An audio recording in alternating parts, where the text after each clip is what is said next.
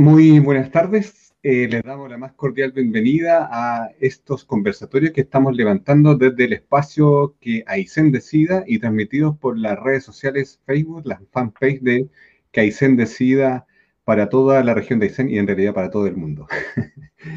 Eh, están ocurriendo muchas situaciones a nivel país. Eh, nosotros estamos conscientes de las dificultades que se están presentando, particularmente con el tema la, de la pandemia, el 10% y diferentes noticias que también están afectando a la región. Pero para nosotros es importante seguir compartiendo información respecto a los distintos procesos que se están llevando a cabo en el país y particularmente el proceso de elecciones que eh, esperamos que se dé el 15 y 16 de mayo. Y en esta oportunidad vamos a tocar un tema que es transversal en distintos ámbitos de nuestra vida y que es importante que también podamos debatir y compartir información. El territorio está, los distintos territorios están inversos distintos intereses, por lo tanto también es bueno tener ciertas nociones respecto hacia dónde avanza a nivel regional la planificación y también a nivel local. En esta oportunidad agradecemos la participación de Andrea Macías y también de Sergio Díaz, a quienes les pedimos que por favor se puedan presentar. Mi, nombre es Julio Oñán Contilep, yo soy de Revolución Democrática y estoy acá también como candidato a constituyente por el Distrito 27, que es toda la región de Aysén. Andrea, bienvenida. Muchas gracias, Julio. Muchas gracias por, por, la invitación y por generar este espacio que, tal como tú lo planteas, en este contexto que estamos de eh, tan conmocionado socialmente, darse el tiempo para, para poder conversar, eh, sin duda es fundamental y sobre todo este proceso que, que se ha ido alargando. Eh, bueno, mi nombre es Andrea Macías Palma, yo soy candidata a gobernadora regional por la región de Aysén, actualmente consejera regional por la provincia de Coyhaique, bueno, coyhaiquina, aysenina, madre, socióloga de profesión, eh, activista ahí en distintos espacios, nací y criada en esta tierra. Eh, y eso, vecina, lo, que somos todos, todas al final. Buenas, hola, ¿cómo están? Eh, soy Sergio Díaz, para quienes no me conocen. candidato a concejal. Patagón no de nacimiento, pero sí desde muy chiquitito, desde los dos años que vivo en la región. Y y enamorado de, mi región como, como tal. Eh, hoy día estoy de candidato a, concejal por la comuna de Coyhaique con todas las ganas de, ser, de poder ser un aporte al, desarrollo de, nuestra comuna. Y se vienen muchos temas. Y hoy día, es, partiendo que es el Día de la Tierra, y aún no estamos eh, con nuestra firma para el Tratado de Escazú, pero hoy día los vamos a conversar más de, Vivienda y Desarrollo Urbano. Julio. Muy bien. Eh, hechas ya las presentaciones de nuestros invitados que se presentan también como candidatos a distintos ámbitos del, territorio. Eh, eso también es, bueno tener su mirada también en el ámbito regional, en lo macro y también en el ámbito local, que es la, comuna de Coyhaique, situaciones que también se pueden eh, presentar en, otras comunas. Eh, nosotros vamos a tratar eh, dos espacios temáticos. Uno tiene que ver con el tema de la, planificación, cómo eh, estamos llevando a cabo el desarrollo urbano particularmente, y, en, nuestra región yo creo que también es una, situación que es, bien singular. Nuestras localidades se están enfrentando a una situación de, de crecimiento también, que eso nos va a demandar también un proceso reflexivos en términos del impacto, el cambio cultural que, significa eso, porque todas las localidades se están viendo enfrentadas a las distintas dinámicas que conlleva el crecimiento urbano. Eh, luego también vamos a tratar el tema de la vivienda, en, particular como espacio eh, que habita tanto el área urbana como el área rural y con sus distintas eh, relaciones que también tiene y cómo se da solución a las distintas temáticas que tienen que ver con los, con los ámbitos.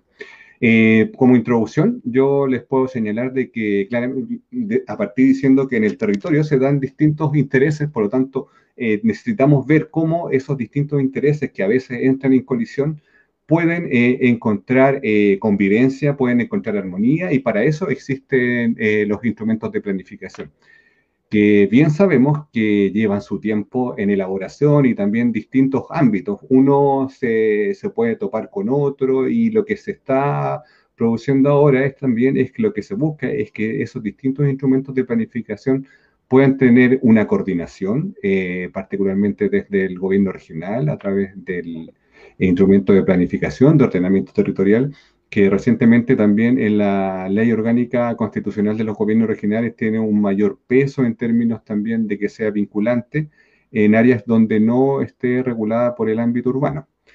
Entonces, como yo les decía, que existen diferentes instrumentos de planificación que sirven para regular eh, los intereses que se dan en el territorio, y lo que se busca es claramente es que exista una coordinación, porque lo que se ve ahora es que distintos sectores eh, trabajan con sus distintos eh, instrumentos de planificación en, distintos ámbitos. Eh, en el marco regulatorio, los instrumentos de planificación no siempre llevan una vinculación entre ellos, y eso también es una tarea importante y algo en lo que debemos avanzar, para que no sean solamente instrumentos desde el punto de vista sectorial. Eh, y la tarea ahí de, de la administración regional es eh, lograr esa coordinación que nosotros esperamos que se dé hacia el futuro. También en un instrumento de planificación que yo creo que es más conocido por eh, todas las personas, tienen que ver con los planes reguladores, los planes reguladores comunales y los planes reguladores intercomunales, que bien sabemos que en el caso de Coyhaique la actualización ha llevado bastante tiempo en su proceso de, de aprobación. Eh, particularmente desde el año 2003, 2004, y todavía no entra en vigencia porque está en proceso de, respuesta. Y hay distintas estrategias para poder eh, implementarlo, pero sí claramente surge la, pregunta respecto a que con el tiempo eh, la ciudad ha evolucionado de una forma distinta y quizás los antecedentes del diagnóstico eh, que dieron pie a esa planificación ahora ya son otros. Entonces, hay que ver también qué, qué, ocurre con eso. Eh, y también con las tramitaciones que, que, conlleva. Claramente, un instrumento de planificación como un plan regulador, eh, la importancia y el peso que tiene para poder regular las distintas actividades que se dan en la ciudad, de ahí conlleva una, una, necesaria revisión exhaustiva, pero claro, el, el tiempo que llevamos eh, no cuadra con las dinámicas de la ciudad. Yo creo que eh, eso también es, bueno tenerlo en cuenta. Y también las propias municipalidades, cómo ejecutan y llevan a cabo sus propios instrumentos de planificación. Yo creo que también eso es importante reconocer la autonomía que tienen las municipalidades para llevar a cabo estos procesos dentro de sus propios territorios y quizá eh, un tema ahí es, incentivar el protagonismo que puedan tener también, eh, considerando también las dificultades en términos de, de, capacidades y también de, personal con el que cuentan para poder desarrollar sus planificaciones.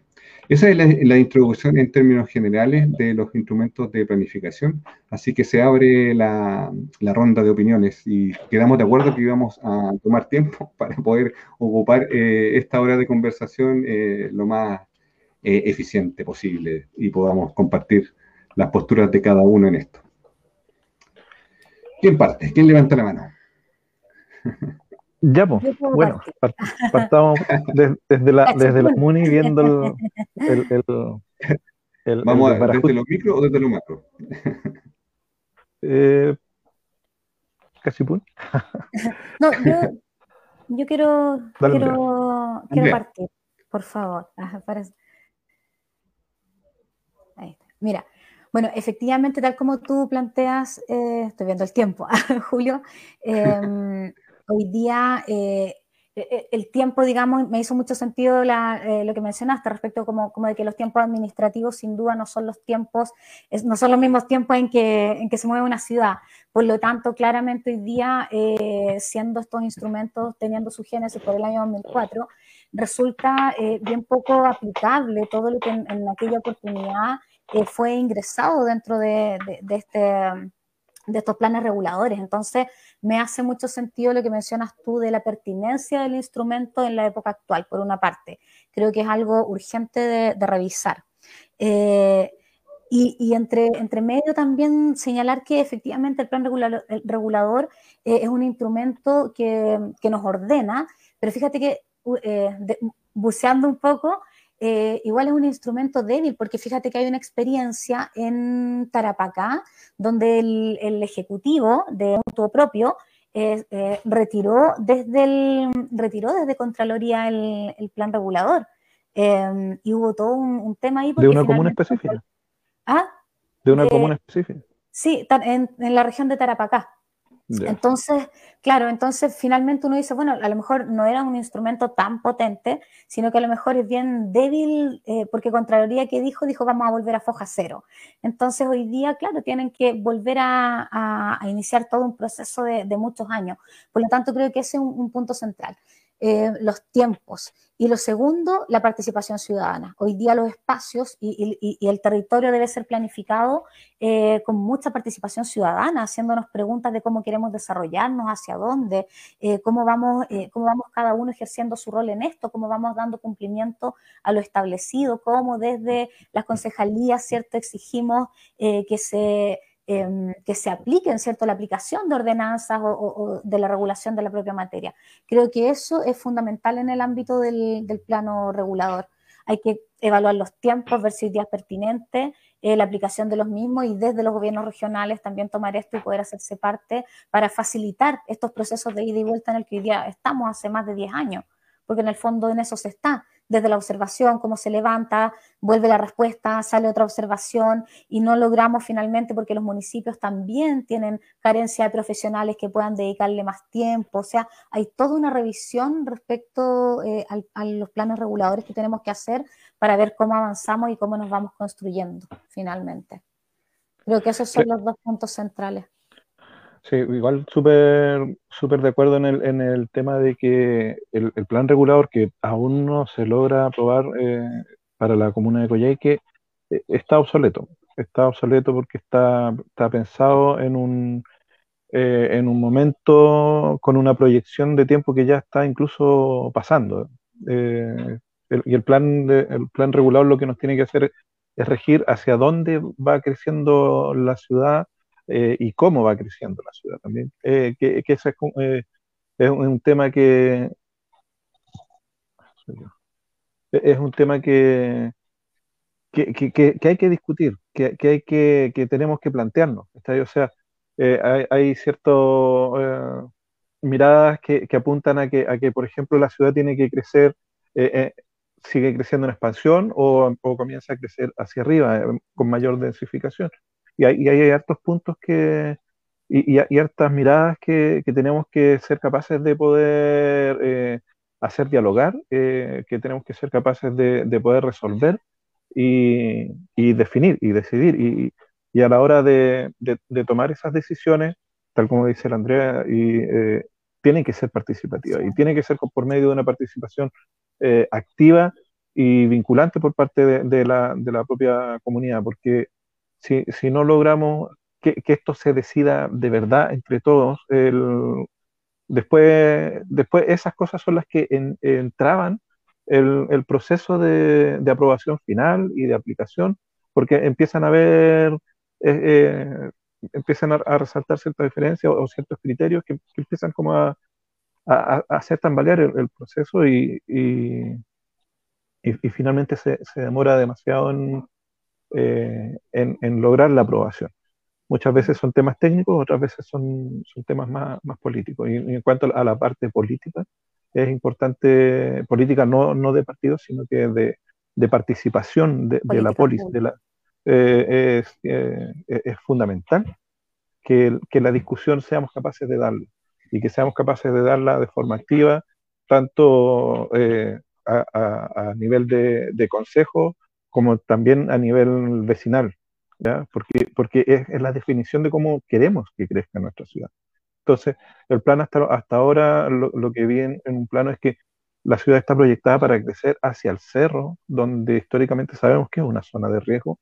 Eh, mientras tanto, eh, estamos súper claros y súper conscientes que en, la práctica, eh, que está creciendo hacia otros sectores, o sea, queda muy poco tiempo para que tengamos que definir quizás un, un transporte público, un transporte colectivo eh, hacia Valle Simpson, por ejemplo.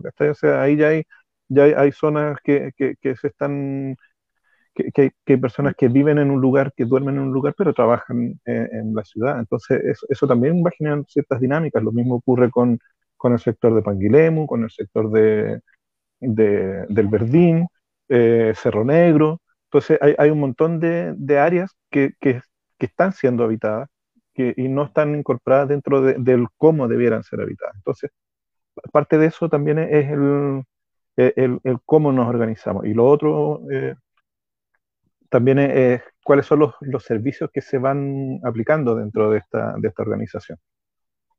Eh, eso, para, para, no explayarme un eh, tanto, pero y, podamos ir, ir abordando el tema de, de, de, de además del, cómo crece, si hacia arriba o hacia el lado, o, con distintas zonas eh, definidas de, tipo de crecimiento, eh, también tenemos que, ser capaces de, corregir el error de, que tenemos en la ciudad, en que la ciudad ha crecido sin ningún tipo de planificación y, vamos poniendo poblaciones sin, sin espacios comunes, sin espacios de servicio, sin, sin espacio de, que las personas puedan eh, desarrollar su vida lo más cerca de sus casas y que no tengan que para hacer un trámite tener que pegarse el pico completo estaba con el centro. O sea, seguir pensando en que el centro de la ciudad va a ser como el centro neurálgico de todo lo que ocurra dentro de la ciudad es enfermizo porque está eh, muy en una periferia de la ciudad respecto al, lugar donde habitan sus habitantes. Entonces, e, esos temas son, son cosas que hay que tener en cuenta siempre a, la hora de, hablar del plan regulador eh, comunal. En este caso nos estamos centrando más pensado en la ciudad de Coyhaique, pero también eh, tener la oportunidad de, proyectar cómo crecen los pueblos aledaños, Y que no nos pille la máquina después encima de, que, ya va creciendo como al lote y, después no sabemos cómo, arreglarlo. Y aparte, mira, un último, permíteme, Julio, un último punto eh, eh, vinculado con lo último que mencionaba Sergio, y es que eh, finalmente em, en, la normativa actual, en lo que tenemos hoy día vigente, eh, tenemos un plan regulador que no hace, eh, que no hace diferencia en su aplicación. Entonces, no, no sé, pues está pensado, por ejemplo, porque la gente tampoco de repente le da como tanta importancia a estas cosas porque no se logra entender dónde está la importancia, ¿cierto? Entonces, por ejemplo, antes los sitios eran de 50 por 50, ¿cierto? Habitualmente. Ya después los sitios eran de 25 por 25, ¿cierto? Hoy día ya son de 12.50 por 12.50, porque se ha ido dando de manera natural, ¿cierto? Ya. Y por ejemplo, la regulación que tenemos hoy día cuando se aplica, eh, te piden 5 metros de antejardín para poder construir. Eso dice el, plano regulador, ¿cierto? Hacia dónde, cómo, cuánto te permite, cuánto de área verde, cuánto de antejardín, cuánto de esto, cuánto de lo otro. Entonces, incluso hasta ese tipo de cosas que uno dice, oye, pero ¿cómo si tengo, no sé, tengo 12 metros y me piden 5 de antejardín y necesito una casa y necesito la leñera? Eh, es absurdo. ojalá que ya no necesitemos. Claro, claro. hay, que irla sacando culturalmente también. Pero eh, no podemos sé poner un invernadero. No sé si se entiende, o sea, en el fondo eh, que no, nos impide hacer precisamente lo que nosotros queremos, porque la aplicación no es diferenciada. Y además, cuando uno se va como al hueso y dice, bueno, ¿y qué pasa con esas aprobaciones de, de, poblaciones que no cumplen la normativa de los 5 metros de antejardín? O sea, caemos en contradicciones finalmente. Entonces, e, es necesario igual ahí eh, regular. Creo que hay, tenemos ejemplos claros acá en, en que podemos ver de diferencias de, la aplicación de, estos criterios.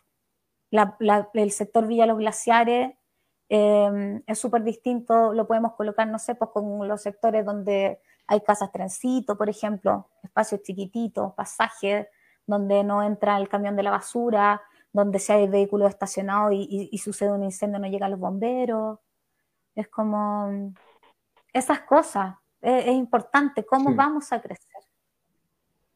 Sí, yo desde el punto de vista mm, como de, la visión macro o, lo que uno podríamos decir que, es lo que nos falta ah, hacia el futuro en términos como de, hacer ciudad. Yo creo que igual el, el, momento histórico que está viviendo la región, o particularmente Coyhaique, que yo le decía en un principio, que nos estamos eh, viendo enfrentados a una situación de, del crecimiento de, de, las localidades y también cómo eso impacta en la identidad, en, en, la vida de las personas, en el ámbito cultural, porque, claro, la pregunta que, que nos vamos a hacer eh, no, no en un futuro muy lejano es eh, cuál va a ser la forma de nuestra ciudad y particularmente Coyhaique. Yo creo que el crecimiento en extensión eh, tiene un límite en, términos de dar solución de vivienda eh, unifamiliar aislada. Y en algún momento también hay que hacerse la pregunta si vamos a favorecer también el crecimiento en altura. Y eso claramente es un, es un cambio y para que eso se produzca también tienen que estar las condiciones en términos de equipamiento para que la vida en la ciudad sea una, una, buena vida y no se repitan con lógicas que se dan en otras ciudades. Eso es, un punto que yo creo que es importante considerar en términos como también de planificación a nivel macro y a nivel micro, que, que eh, claramente nosotros vemos que los distintos instrumentos a veces no, no dialogan, generalmente no dialogan, hay distintos intereses de parte de los sectores, cada uno defiende su parcela, y yo creo que lo que nos vamos a ver enfrentados futuro es cuando efectivamente asuma la autoridad regional, es ver cómo logra generar esa sinergia, esa coordinación entre los distintos actores que inciden en, los territorios urbano y rural, para que efectivamente podamos decir, ya, todos estamos de acuerdo y vamos hacia ese camino. Claramente con los desafíos que involucra mm, una participación ciudadana vinculante. Por eso yo creo que a futuro, el, en la nueva constitución, lo que se debería dar es también una, la capacidad del Estado de orientativa en términos de, crecimiento y desarrollo, desarrollo territorial, tanto urbano como, como rural.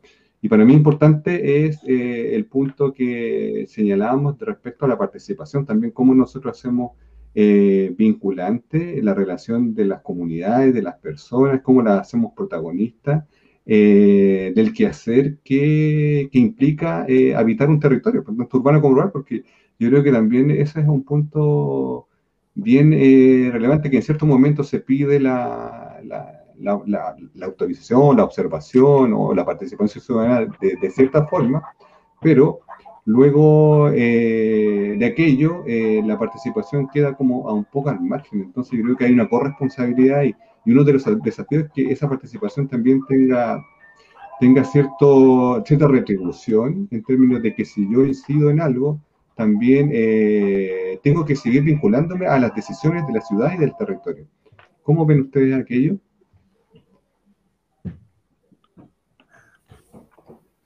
Mira, eh, yo creo que la, participación eh, efectiva, por, nombrarla de alguna forma, eh, es precisamente lo que ha estado ausente. Entonces, cuando nosotros vemos eh, estos temas, primero yo creo que nosotros debemos avanzar en, una, política regional que nos, logre, que, nos logre ordenar también como región, o sea, la vinculación que hay desde, em, desde el propio desarrollo urbano y la identidad territorial es potente, es potente. Yo siempre pongo, siempre digo, capaz que hasta ya lo dije aquí, pero eh, cuando uno va, a ver el eh, eh, Cerro Castillo, ¿cierto? Uno llega, se estaciona, están los buses y uno mira y está el cerro súper lindo, pero cuando uno baja la, la, mirada, no hay este, lo que hay es una población que está revestida en Norway.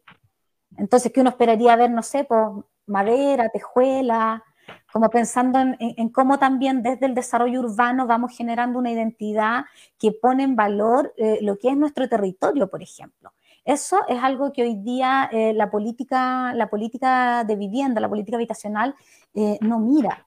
Y así como eso hay muchas cosas que no mira. Eh, y ahí también yo rescato en, el tema de la participación y, esto es algo que nosotros además, y aprovecho de invitar a todos y todas quienes nos están viendo a revisar nuestro programa de gobierno que, hemos puesto a disposición de la región y que además eh, puedo pasar el dato que está en www.andreamaciasgobernadora.cl está todo el desarrollo del programa, los distintos ejes para que lo puedan conocer. Y dentro del ámbito del desarrollo territorial y el desarrollo urbano, precisamente abordamos la participación ciudadana y el resignificado de la dirigencia habitacional también, que es algo fundamental, porque hoy día además nos enfrentamos a, hechos bien bien complejo, o sea, la instrumentalización de un derecho básico como es la vivienda, por ejemplo, a mí me, me, parece terrible, me parece que, que eso no, no, está bien. Eh, entonces, desde ahí, ¿cómo vamos resignificando las dirigencias habitacionales también? Nosotros eh, establecemos en nuestro programa al respecto generar formación continua respecto a, dirigencia habitacional eh, y fomentar la generación también de agrupaciones de carácter territorial con interés en temáticas urbanas.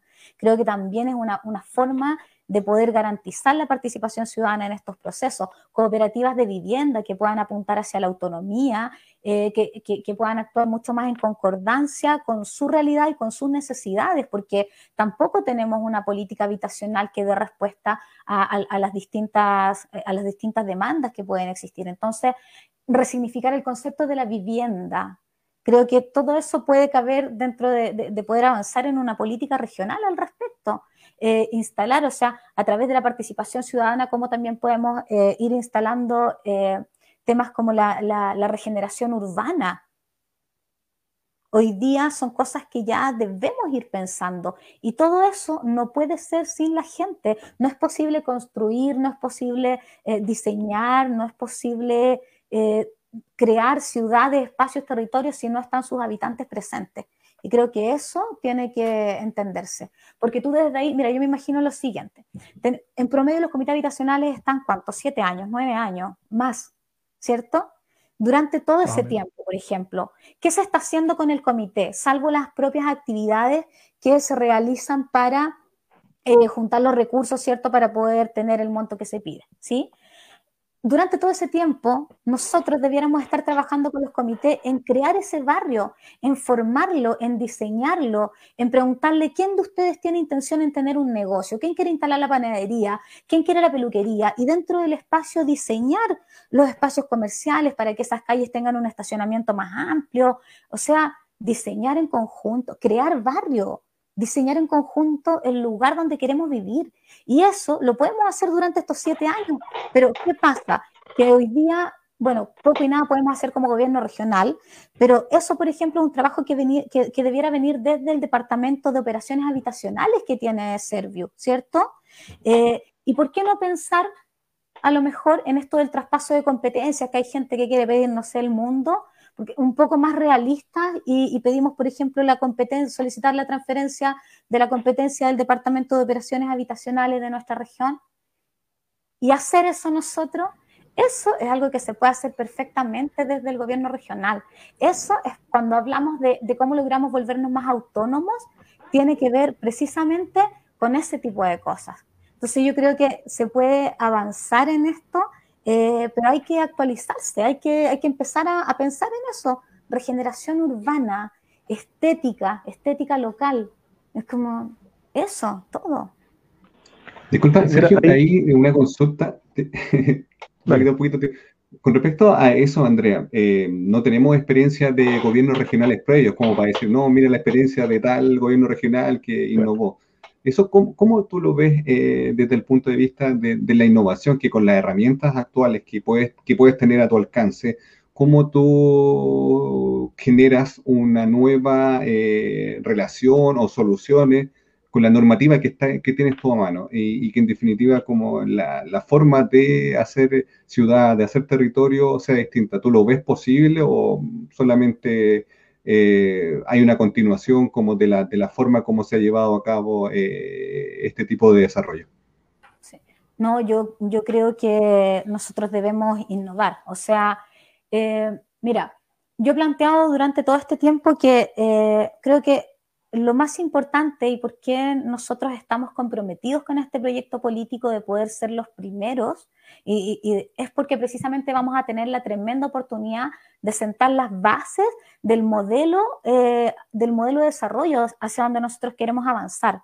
Eh, y el desarrollo urbano, el desarrollo territorial en general es fundamental. Nosotros no solo tenemos que ordenar la ciudad hoy día y pensando en la contingencia tenemos que ordenar nuestro maritorio, tenemos mucho que ordenar nuestra área silvestre protegida, eh, el loteo que hoy día se está haciendo desde la Patagonia y por eso es tan importante Em, entender esto en el contexto político, además que estamos viviendo, donde, bueno, desde el gobierno regional lideraremos también o seremos, eh, seremos parte, estaremos ahí eh, trabajando con la gente precisamente, con, con las personas, para poder em, ver cómo nosotros como región vamos también a defender nuestros, nuestros intereses en este espacio constitucional, ¿cierto? Y ahí, bueno, estará Julio, ¿cierto?, tomando la demanda. O sea, nosotros tenemos que lograr articular un pacto. Eh, eh, esto, yo, yo, me imagino poder casi hacer un pacto regional, un, pacto de intereses regionales. Y, y, eso tiene que ser articulado desde los convencionales, desde la gobernadora regional, desde los municipios, desde los concejales. Yo, yo invito a todas las personas a participar cada vez que puedo de este proceso eleccionario que vamos a vivir, porque de verdad estoy convencida eh, de que se viene un tiempo de cambio y ese cambio va a significar acciones nuevas, innovar. Y yo creo que en eso hay que, hay que estar conscientes y presentes. Entonces, claro, uno dice, a lo mejor las competencias específicas hoy día no están, pero tenemos todo para iniciarlas. Y no solo en, esta materia, sino que yo insisto en muchas más, en el ámbito del deporte, por ejemplo. ¿Por qué no podemos pensar a lo mejor en que ahí podemos solicitar algún traspaso de competencias si yo insisto, nuestro gobierno regional tiene que volver a, recuperar su sentido y el sentido de los gobiernos regionales es llegar donde los sectores no llegan. Entonces, eh, hoy día nosotros hacemos lo contrario, hoy día nosotros aportamos a los sectores. Nosotros hoy día tenemos que estar ahí con los más chicos, mirarnos a nosotros, en el deporte, en la cultura, en los espacios urbanos, en la movilidad. Creo que hacia allá, hacia donde debemos avanzar. Sí, mira, ahí, ahí yo tengo cierto, eh, no sé, una, una cosita con, con, con, la idea, claro, entiendo que, que, es importante traspasarlo competencia a esta, a esta nueva figura de, de gobernación regional, donde, donde tiene que velar también por todo lo que, lo que ocurre y cómo se, cómo se organiza y cómo se prioriza también eh, los recursos y la, y la, y la inversión eh, regional. Creo que eh, eh, en estos aspectos que son como más específicos, ya casi como que entrando al barrio mismo, eh, las competencias debieran estar un poquito más, más distribuidas y, y, quizás, claro, ahí la, la, gobernadora regional o, el mismo Servio podría, debiera servir como articulador o los mismos municipios como articulador de este proceso de, esta toma de decisión. Porque si no, no sé, siento que con que los consejos municipales que haríamos estaríamos mirando que, a que las decisiones locales las toma la gobernación regional y, y, creo que debiera ser como competencia más, más, de, más de lo municipal. Eh, sin, sin, perjuicio de, todo el aporte que se puede hacer eh, a la hora de la, de la distribución y, y mirada eh, de, desde, la desde la gobernación regional. Ahora, en cuanto al, a, la, a la, participación, claro, estamos súper de acuerdo en que es súper necesaria. Eh, viendo los espacios, tal, como, tal como plantea Andrea, del, de, de, que evidentemente e, ese, ese lapsus de tiempo en que se conforma el comité y, logra avanzar y, pasa el tiempo en que, en que, se, se juntan las lucas, sale aprobado, eh, es, es, mucho y, y, a veces se, se concentra tanto en, en, juntar la plata que, que, no se detiene en el proceso de cómo queremos eh, que sea la, la población o, o, el lugar o el espacio o el barrio que se está construyendo. Ahora dentro de, la comuna también hay que, ver un poquito más allá del barrio, sino que también cómo, cómo se comunican los distintos barrios y cómo, cómo se genera esta este, este, este tránsito y este, este habitar entre, entre un sector y otro, entre, entre sectores comerciales, sectores eh, eh, habitacionales, y, y, ahí es, eh, es vital la, la participación, por, lo, por lo menos en, cuanto al, a la elaboración del, del, plano regulador, que es lo que estamos planteando en, en principio.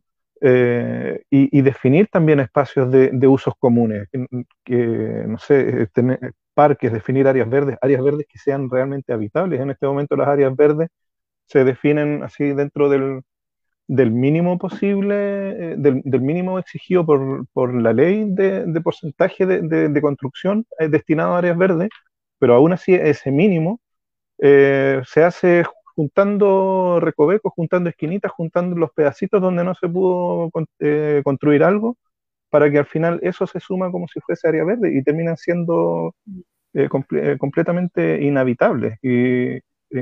A lo más sirven para, para poner el tacho o poner el, un, un, contenedor de basura, pero no, no, no, son de, uso de, de, la comunidad, así como de, de esparcimiento, mm. especialmente pensando en que si, si nos proyectamos a, a, a zonas de, crecimiento en altura, la densificación eh, de los espacios, eh, significa que también eh, las personas y las familias van a necesitar otros espacios para poder esparcirse, porque los patios van a, van a dejar de ser. Entonces, eh, son, son, hartas cosas que hay que ver cómo se resuelve. O sea, sí, y, y para eso la participación es, es fundamental. Otro tema que, que de repente no, no, no, hemos visto muy a fondo eh, es el transporte, cómo nos movemos en la ciudad. O sea, en este momento existe una ciclovía aprobada, pero todavía no puede ver la luz porque hay otros temas que, que hay que resolver, como por ejemplo eh, suprimir estacionamientos, cambiar, eh, eliminar algunos paraderos. Y para eso también hay que, hay que llegar a, acuerdos y entendimiento entre todas las partes. En Coyhaique existen con, como 20 líneas de colectivo y resulta que prácticamente todas pasan casi por las mismas calles. Entonces, eh, ¿hasta dónde es tan eficiente nuestro, nuestro sistema de, de, transporte y de, movilidad urbana? ¿Cómo, ¿Cómo, conectamos los distintos sectores? Son, son temas que, que hay que ir desarrollando y que, y que es necesario en ese, en ese caso tener el apoyo irrestricto, obviamente, de, de la gobernación regional, eh, que, que, vele porque esos procesos eh, eh, se lleven a cabo y, y, que, y se pueda definir y, que tenga a la hora de los que el, el, aporte necesario para que realmente se apliquen, porque si no podemos tener un montón de castillos en el aire que, que no, que sin financiamiento no, no resulta. En, en ese sentido, creo que, que, hay, harto por hacer y se necesita que el Consejo que, asuma esta, este nuevo periodo municipal sea, sea bien aguja, sea bien propositivo y, entre todos eh, tengamos la, la, capacidad de poder eh, generar una participación que sea uh, potente y, y que de verdad todos nos sintamos orgullosos de lo que logremos finalmente en la construcción de nuestra ciudad. Sí, Oye, mira, eh, ah, mira, aquí quería, quería mencionar algo sobre lo que, bueno, varias, varias cositas, pero sobre lo último que estaba, que estaba planteando Sergio. Eh, y es que cuando tú dices, ojalá que tengamos un, consejo, ¿cierto?, donde podamos hacer, donde, podamos efectivamente hacer, hacer esta, esta pega de ir ordenando, ir fiscalizando, eh, me acordé de un dato que es súper relevante porque cuando uno mira, eh, cuando uno mira hoy día cómo, cómo, hemos ido creciendo, cómo se ha ido diseñando la ciudad, eh, vemos que finalmente nos hemos ido transformando en estos cajoncitos hacia atrás, todos ordenados de la misma forma, ¿cierto? Eh, y ahí lo que tú planteabas, Sergio, que yo casi que interrumpí, creo que hay un tema y es que hoy día las EGIs funcionan en la lógica de las inmobiliarias. Entonces las EGIs tienen que entender que no son inmobiliarias. Las EGIs están ejecutando subsidios que, que son de programas sociales, que son del Estado. No están trabajando para el, para el grupo X que le mandó a hacer las casas, no. Entonces, la lógica de la inmobiliaria en las EGIs es algo que nosotros eh, que tenemos que empezar a visibilizar. Y mira, y, y, y ahí al respecto, quiero compartir, ya me pasé de mis dos minutos, pero quiero compartir algo que es súper importante, eh, que si hubiésemos tenido efectivamente em, eh, una, una, dirección de obras municipales, que es la que finalmente eh, tiene el deber de aplicar la, la, ordenanza, ¿cierto? que fuese mucho más, em, que, que, hubiese efectivamente hecho que se cumpla lo establecido, quiero compartir con todos que eh, el año 95, esto fue un descubrimiento maravilloso, desde el año 95 existe una, existe una ordenanza municipal eh, y es en su, esa ordenanza, en su artículo número 4, eh, y es una ordenanza que regula las áreas verdes. En su artículo 4 dice, el diseño, esto está para la constitución. Mira, el diseño de las áreas verdes deberá ser acorde a la superficie y forma del terreno y deberá propender al encuentro de los habitantes del conjunto habitacional y la muestra de especies nativas de la zona. El área verde, cada loteo, deberá emplazarse en forma concentrada, planificando un espacio digno e identificable que una vez implementado permita el desarrollo de las actividades propias del esparcimiento de la población, evitando disgregarlo en pequeñas porciones prediales anexas a la vialidad o en remanentes de terrenos producto de la subdivisión en lotes. Deberá a lo menos estar circunscrita por circulaciones públicas en, eh, en tres de sus lados. Esto data en nuestro municipio desde el año 95 y esto no se ha aplicado, salvo en, el proyecto Villa Los Glaciares, no se ha aplicado en ningún otro de todos los conjuntos habitacionales que la misma Dirección de Obras Municipales ha aprobado. Y es una ordenanza que, es el artículo 4 de, la ordenanza número 2 del año 95. Entonces, si estuviésemos coordinados, si estuviésemos en conocimiento de...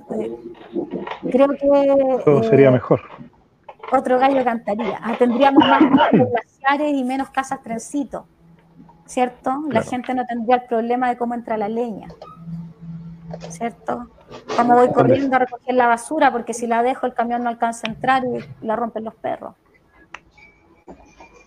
Sí, efectivamente nosotros vemos que hay una serie de relaciones y situaciones en términos de de planificación, de, facultades, de, ordenamiento que debiesen cambiar, veamos nosotros, en, el, corto, eh, mediano y largo plazo, y particularmente lo que tiene que ver con la constitución, claro, nosotros debiésemos avanzar a otorgar mayor derecho a la ciudadanía a gozar del derecho de la ciudad. Yo creo que ese planteamiento, ese cambio como de idea, yo creo que va a abrir una serie de, soluciones a, nuestra vida en comunidad. Y claramente nosotros creemos que el Estado, la comunidad en general, debiese tener mayor capacidad orientativa respecto a, la planificación. Yo creo que esa, esa fragmentación o atomización de, facultades también, yo creo que es lo que genera esta actual constitución.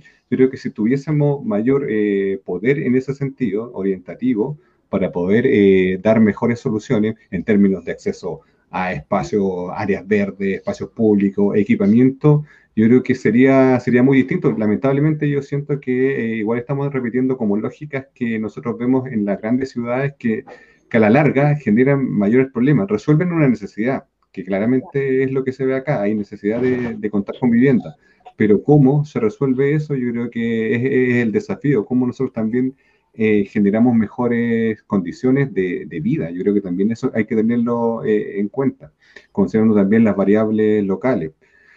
En términos de, cuáles serían como las situaciones más urgentes de resolver, nosotros tenemos el tema de la contaminación, eh, que ya lo habíamos revisado. ¿Cómo, cómo ven ustedes aquello? ¿Qué, qué propuestas podrían decir con respecto al tema de la contaminación? Mira, en cuanto a la, contaminación, es fundamental poder eh, contemplar, o sea, es algo que ya se está haciendo, pero hay que, hay que, hay que igual ir actualizando las casas más antiguas eh, respecto de la aislación térmica. Eh, no, podemos estar cambiando calefactores por cambiar calefactores si el, calor se te va por las paredes súper rápido, como un, como un canasto de agua. Entonces, ese es un, es un factor eh, eh, importantísimo a, considerar, el, eh, el, adecuar el máximo posible de las casas antiguas y, dentro de, la normativa a, las casas nuevas tenerlo considerado. otro tema que, he visto que no, no, se, no se toma muy en cuenta tiene, que, tiene relación con, con la eficiencia en cuanto a al aprovechamiento de la luz, al aprovechamiento del norte, de, la energía solar. Eh, es, fundamental y a la, hora de, diseñar las casas, el norte es súper importante porque es lo que te va a definir los espacios y hacia dónde mira tu casa y desde dónde toma eh, la, energía solar y, cómo la distribuyes eh, dentro. Entonces, ¿qué, ¿qué, es lo que pasa cuando las casas se hacen en serie? Se hacen con el mismo formato de, todas las casas a, nivel país y no responden al, mismo tipo de, exposición, pero, pero tampoco responde eh, la casa que está en el lado sur de la calle con la que está en el lado norte, porque una de, las, una de los dos lados de la calle le va a dar la espalda al sol. Entonces, si, si, si el diseño es exactamente el mismo para todas, deja, deja de, de, tener la lógica del, diseño original que la haga realmente eficiente, porque termina siendo una casa que, que tienes el ventanal hacia el sur y lo que hace es recibir más frío durante el invierno y, y no, y no estás recibiendo mucho sol en verano. Entonces, esas cosas son, o, en el mismo tiempo.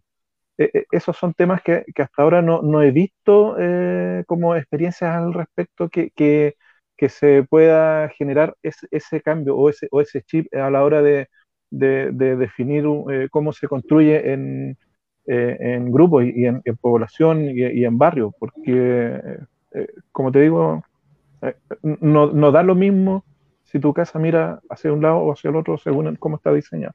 Eso, yo creo que es un tema que, que habría que, que, ponerle ojo y, ver cómo ir resolviendo también de aquí para adelante. por lo menos es un desafío que creo bastante interesante. Mm.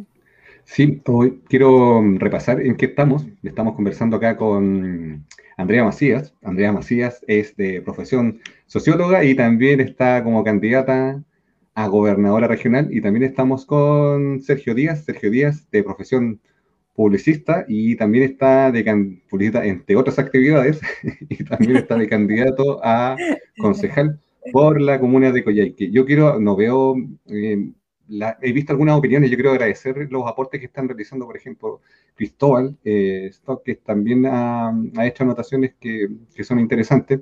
Quizás no sé, podríamos mencionarla en un momento, Sergio, y también Oscar y otras personas que también eh, están aportando a la discusión. Mira, Cristóbal dice, la tipología de, edificación puede perfectamente crear espacios nuevos, seguros, liberando el centro de las manzanas que faciliten la interacción de servicios con residentes, equipamiento y esparcimiento, es decir, crear y fortalecer comunidades. Ahí habla como de una forma de, ocupación que puede ser distinta y que como, puede como un patio común. Como una especie de patio común en la manzana. Eso entiendo más o menos. Sí. Cristóbal, dinos una forma una forma distinta de hacer ciudad. Andrea, con respecto a lo que a lo que estábamos, sí, a lo que estábamos conversando, no sé si tú has visto como alguna posibilidad o cómo tú ves eh, la opinión de la ciudadanía en términos de las soluciones que se están implementando con respecto al tema de la contaminación. Eh, wow, es un, es un, tremendo, es un tremendo tema porque eh, creo que se ha hecho el esfuerzo de ir avanzando. Em, volvemos a lo mismo, como a esto del principio, de que los tiempos administrativos son distintos de todos los otros tiempos. Entonces, eh, claro, uno quisiera avanzar en que ya que tenemos una nueva normativa de construcción que te establece una, eh, una normativa de construcción diferente, con alto estándar de eficiencia energética, ¿cierto? Eh, entonces, eso eh, debiese, de cierta forma, eh, poder ir de la mano también con la calefacción eficiente y, debiéramos ir avanzando así. Sin embargo, vemos que no, no sucede eso, entonces se ha avanzado en materia de eficiencia, revestimientos térmicos, pero justamente a los centros como de mayor, eh, de mayor generación, por ejemplo, de, material particulado, que son las viviendas menos aisladas, casas más antiguas, construcciones antiguas, habitualmente adultos mayores, eh, tienen trabas que son administrativas, ¿por cierto? Porque como no... Em, como no, no, están, por ejemplo, regularizadas, ¿cierto? Son casas que no pueden ser susceptibles de recibir estos beneficios, eh, por lo tanto, no, no creo que no, no, se ha logrado como si bien hemos avanzado, creo que ahí nos va, nos va faltando un poco en materia de, eficiencia. Eh, el recambio de calefactores también es un tema no menor. Y es un tema no menor porque, porque nos topamos con, que hemos hablado harto aquí, el tema de la identidad, también con la, con la cultura. Y en ese sentido, eh, nosotros somos, tenemos como la cultura de la leña, ¿cierto? Es como cuesta, cuesta salir de ahí. Hoy día vemos que a pesar de que se han hecho recambios, muchas familias han resuelto volver a la leña. Eh, entonces, eh, claro, uno también ahí dice, bueno, eh, es, la, es la forma, es lo más eficiente, estamos logrando el objetivo, estamos siendo eficientes en el uso de nuestros recursos, porque ahí también permíteme, Julio, hacer un, un comentario, y es que dentro, por ejemplo, de todo lo que es el programa de recambio de calefactores, que ya vamos, no sé, creo que si no, si no estoy mal, como en los 6 mil millones de pesos, 6 mil 500 me parece, es lo que se lleva. Eh, todos esos recursos, salvo 100 millones de pesos, eh, han sido eh, financiados exclusivamente con recursos del gobierno regional. Aquí el gobierno central no ha puesto, no, ha puesto 100 millones de pesos, nosotros hemos puesto 6.500, ¿cierto? Entonces, también como el centro y aquí cuando uno dice debemos avanzar en mayores niveles de autonomía, por ejemplo, tiene que ver con esto. Eh, o sea, ¿por qué tenemos que estar nosotros eh, solo con nuestros recursos cuando hay un ministerio que, cuyo objetivo, cuya razón de ser, que es lo que yo les digo, les digo siempre como su giro del negocio, eh, es medio ambiente? Si nosotros somos gobierno regional para alcanzar mayores niveles de desarrollo humano, social, cultural, y eso implica que nos vamos a educar, ¿cierto? Para trabajar en esta materia, para ir creciendo consciente, eh, pero es el giro del negocio, el Ministerio de Medio Ambiente, entonces, pucha, vámonos a media, eh, busquemos la forma. Y eso igual es algo que no, que no, se, mm, que no se ve, y eso no está bien. Otro punto en, el tema de descontaminación, disculpa Julio que, que, se, me pasó, pero, pero tiene que ver también con, con el, mismo eh, diseño de cómo generamos, cómo, cómo, diseñamos la ciudad y cómo, y cómo la habilitamos de, de, de, la circulación del aire y, de los propios pulmones. ¿cachai? Entonces, por ejemplo, esta, esta, esta, esta propuesta que había de, comprar filtros para las casas o para las salas, eh, es ilógica si al mismo tiempo estás cortando los filtros naturales que son los árboles urbanos. Entonces, eh, hay, que, hay que contemplar distintos espacios que, nos permitan eh, generar ese, ese aire eh, necesario para, para poder respirar dentro de la ciudad.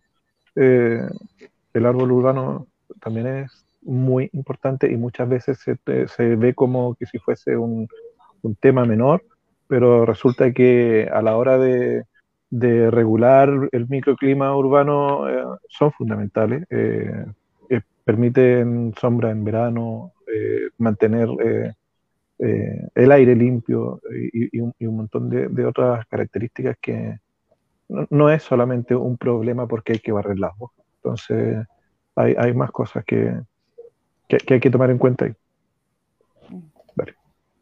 Bien, no sé si se habrán dado cuenta, pero la hora pasó volando oh. y no sé si alcanzamos a, tratar todos los temas. Incluso ahí también había una consulta de Jessica respecto al desarrollo rural, que yo creo que tenemos otro capítulo donde vamos a tratar esa temática, eh, que sabíamos ahí que podemos hacer análisis de caso.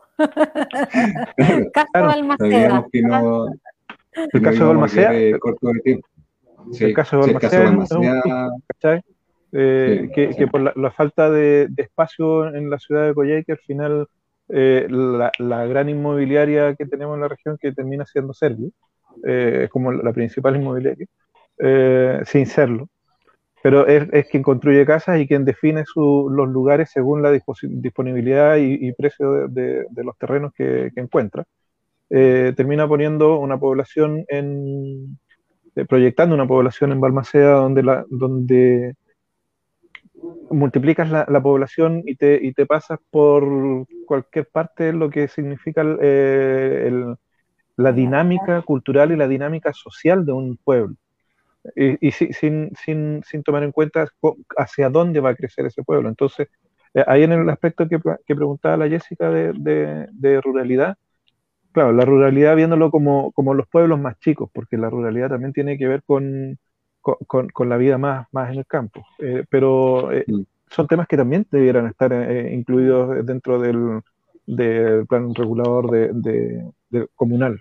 No solamente hablar de, cómo se proyecta Coyhaique como ciudad, sino que tener en cuenta cada una de sus localidades. Mm. de hecho, ahí está la oportunidad de poder precisamente planificar eso. Ahí el decir cómo queremos crecer. Y es un tremendo tema, sí, yo creo que es distinto el tema de la, de la vivienda, en, o sea, como en lugares, más allá de la, ruralidad, creo que es mucho más, más amplia, que es un tremendo tema para la comuna de Coyhaique. Eh, pero en el caso de Balmacea, yo creo que eh, cuando partimos el, este conversatorio, Julio, tú mencionaste varias veces la palabra como coordinación, como articulación, ¿cierto? Y yo creo que hoy día, eh, en, estas cosas que nos van a ir pasando, porque ya sabemos que nos van a pasar, eh, precisamente fue la falta de articulación eh, de cómo una política pública no conversa con la otra, es cómo no somos capaces de entender que no somos sistemas aislados, que si yo estoy trabajando en vivienda, yo tengo que hablar con educación y tengo que hablar con salud, porque hoy día nosotros lo planteamos y vuelvo al, programa, a nuestro programa de gobierno y, vuelvo a invitar para que lo puedan revisar. Pero ahí nosotros en el ámbito de salud, por ejemplo, poníamos como ejemplo precisamente el caso de Balmaceda, porque eh, claro, van a llegar muchas viviendas y está bien, y, que no se, que no se piense y que no se diga que uno está en contra de los comités habitacionales, no tiene que ver con eso, estamos hablando de desarrollo urbano, de cómo precisamente el impacto de llevar población a un lugar pequeño, cómo se planifica para que dé abasto la planta de tratamiento, para que la, la gestión de residuos sea igual, sea eficiente, cómo vamos a resolver el tema de la movilización, la escuela tiene la capacidad de recibir a la nueva población de estudiantes que va a llegar. ¿ah? Eh, tenemos un, servicio de transporte que le va a permitir a todas esas personas que van a ir a vivir allá, les va a permitir el agua potable.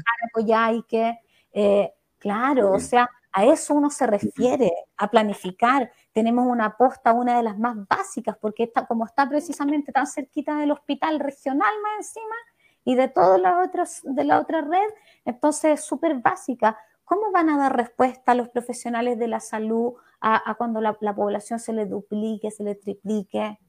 ¿Cómo vamos a resolver eso? Entonces, eh, políticas públicas hoy día no conversan y por eso en materia de desarrollo urbano es necesario generar un espacio. Por eso yo pienso en una política regional, una política regional que pueda integrar precisamente eso, que, que, quizá el gobierno regional pueda ser el garante del desarrollo urbano, del desarrollo territorial de nuestra región. O sea, ¿por qué no soñar así? O sea, que efectivamente las cosas funcionen como uno quisiera que sean.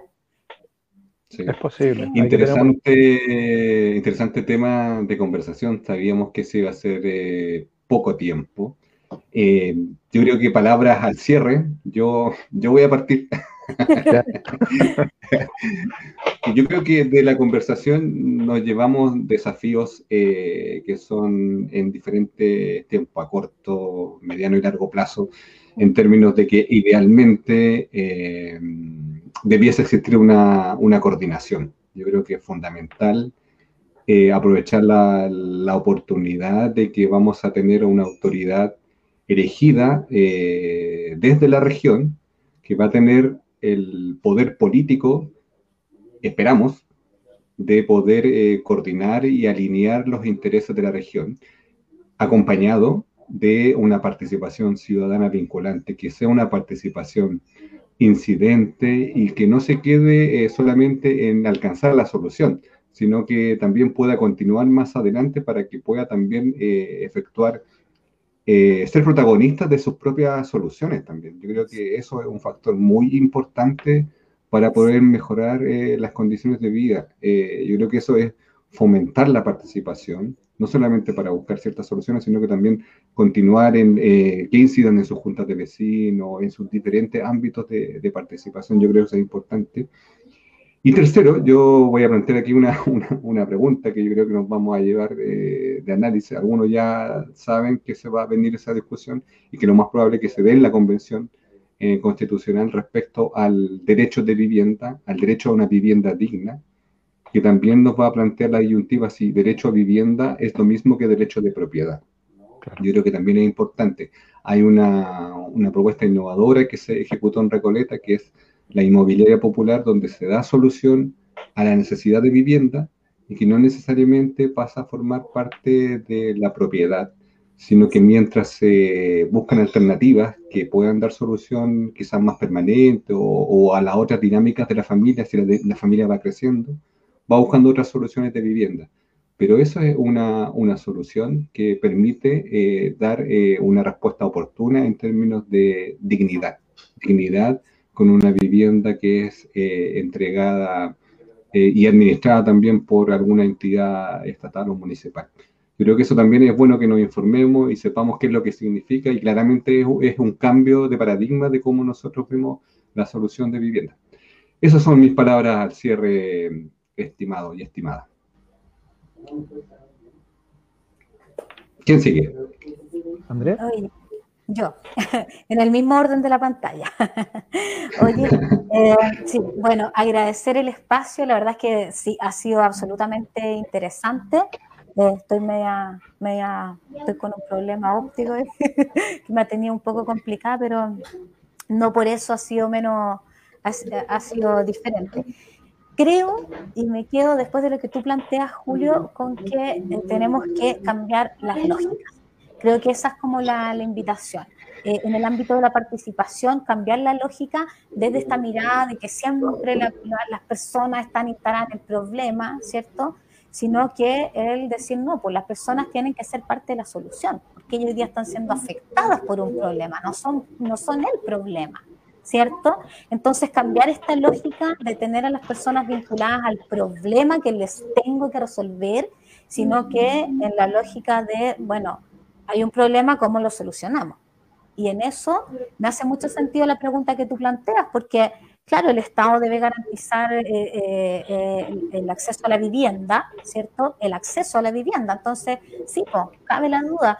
Y en esto es cuando uno plantea de que el Estado tiene que, esto, y ahí viene el otro cambio de lógica, que avanzar en lo que es igualdad de resultados, no de oportunidades. O sea, como creo que igual es una lógica interesante de trabajar, porque finalmente a mí lo que me interesa es resolver el problema a todos el cómo puede tener todas sus variaciones, ¿cierto? Porque uno puede necesitar más, otro puede necesitar menos, otro puede no necesitar, pero ese sistema tiene que funcionar.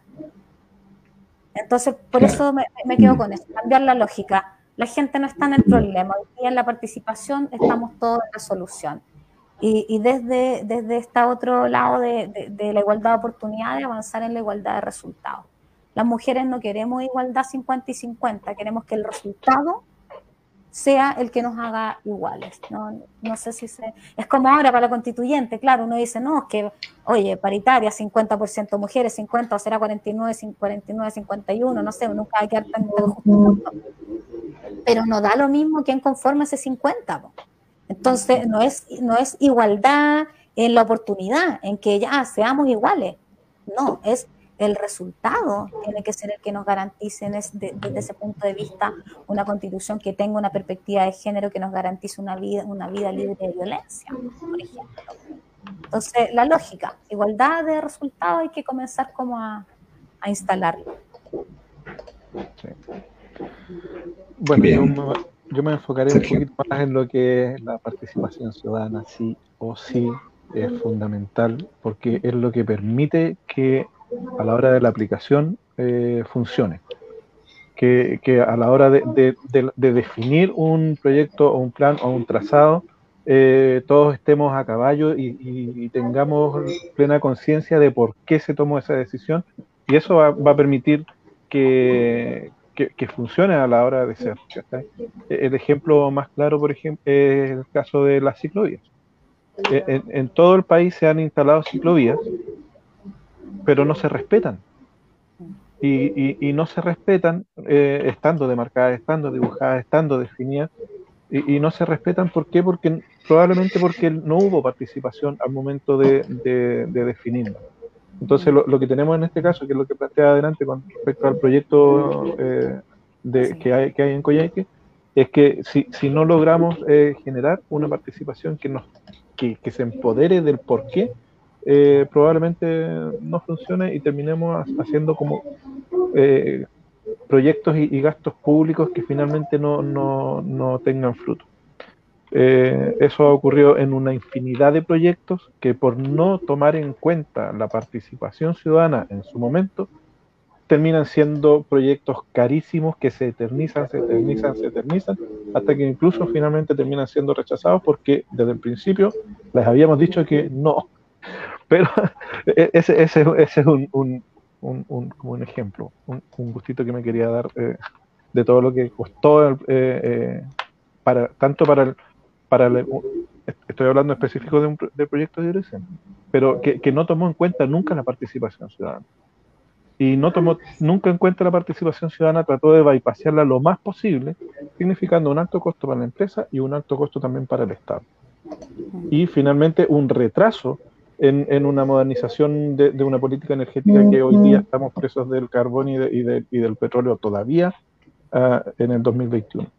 Entonces e, es importante tomar en cuenta eh, qué es lo que dicen las comunidades respecto a sus propios territorios. Mm. Ahora también quería hacerles una invitación y contarles que, eh, que después de este conversatorio eh, se va a retransmitir el conversatorio del día lunes, que de adulto mayor eh, se va a estrenar en el canal de YouTube de, de RDAIC. Y también que se conecten porque hoy día, a partir de hoy día, 22, 23, 24, la agrupación cultural de protección al huemul de la Patagonia está llevando a cabo su evento eh, que es diálogo sobre la especie del huemul de la Patagonia macrozona argentino-chilena. Así que aprovechen que están conectados ahí en el Facebook y busquen el, el de la agrupación porque eh, es una actividad súper linda que, que están haciendo y parte hoy día del 0,3% de medio ambiente que pucha que nos costó mantener ahora. Muy bien.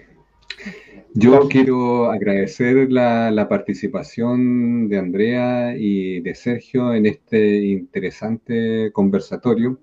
Y lo que busca esto es tener distintas miradas con respecto a, propuestas y lo que se viene a, a, futuro en nuestro país, nuestra región y también nuestra, nuestra comuna, nuestros propios territorios. Yo creo que también todos buscamos eh, alcanzar eh, niveles de calidad de vida que sean buenos para todos los que habitamos la región y la, y la comuna.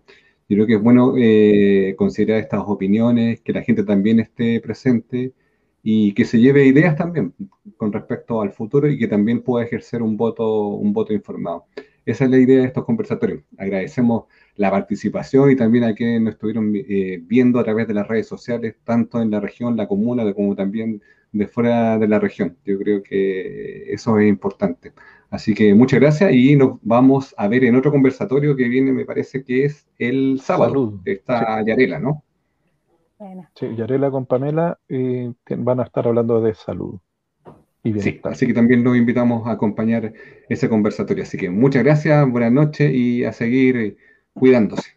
Muchas gracias. Gracias. Que estén bien. bien. Gracias.